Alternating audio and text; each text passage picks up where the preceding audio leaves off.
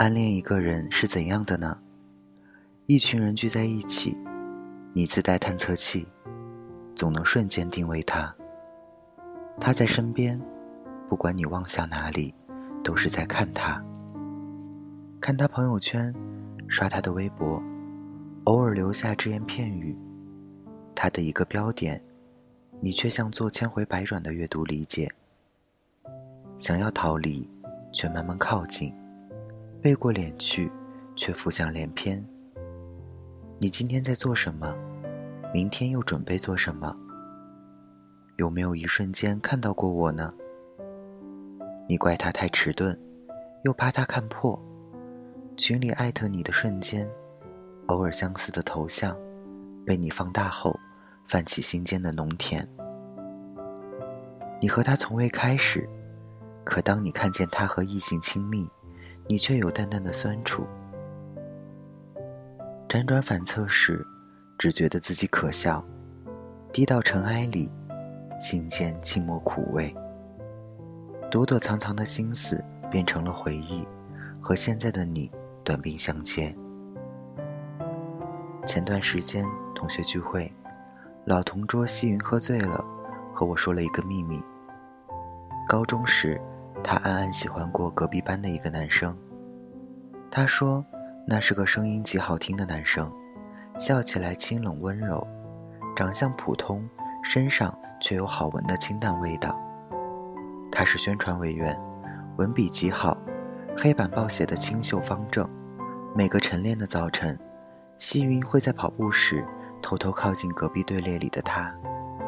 他不喜欢打篮球，喜欢在活动课。躲在教室里看书，这时候，西云会趴在窗户边的围栏上，假装晒太阳。他特别喜欢他看书时，嘴角偶尔扬起的弧度。西云说，那是他一直幻想的少年，安静、温柔、书卷气。因为脑子里都是和他的幻想，他还考砸了考试。现在想起来，自己真的不争气。直到高考前，这个男生转走了，故事画上了句号。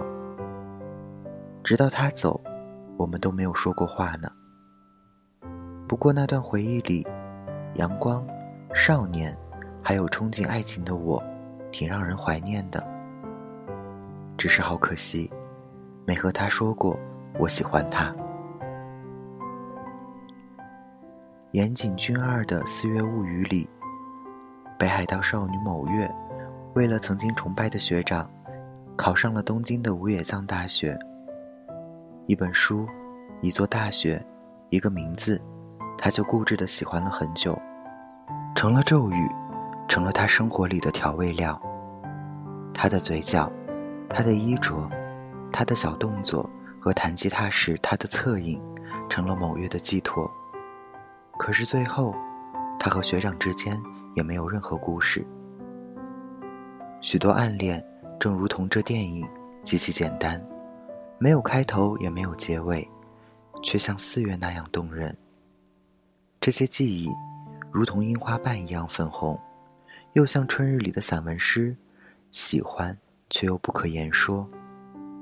小小的喜悦和失望，小心翼翼地折叠好，成了心底的剪影，堆成了自己的小秘密。某月最后矗立在雨中，红色雨伞下的他释然微笑。回想起当时恋上的，究竟是人，还是被想象和记忆给烘托出的美好呢？所有人都恋爱过吧？那个和你一样爱看一本小说的女孩，那个总和你对着干的少年，那个你心心念念在球场上冲锋的身影，没有试探。没有暧昧，甚至没有说过一句话。躲在暗处的偷偷喜欢，就像是冬日里的一个人，蜷缩在角落喝了一碗热气腾腾的汤，暖心又悲伤。那些现实中无处安放的小心思，就这样慢慢积淀下来，直到很久以后想起来，却是百般滋味在心头。有的暗恋。是角落里的欢喜，有的暗恋却是痛苦。暗恋终究是一个人的喜怒哀乐。当暗恋走入现实，很难不去面对失望。有人将暗恋埋藏，原谅了那个缺乏勇气的自己；有的人却深陷其中，被过去的影像所束缚。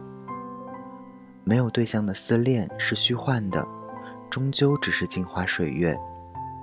雾里看花虽说美丽，却不如实物真实笃定。不如就让没有结局的感情随风而去，变成多年后回忆起来还会会心一笑的秘密吧。可以暗恋的人都是幸运的，可真正的幸福是用手握得住的温暖。就将过去的遗憾释怀，陪着曾经那个不太勇敢的自己向前走吧。感谢作者程一，大家晚安，我是台灯。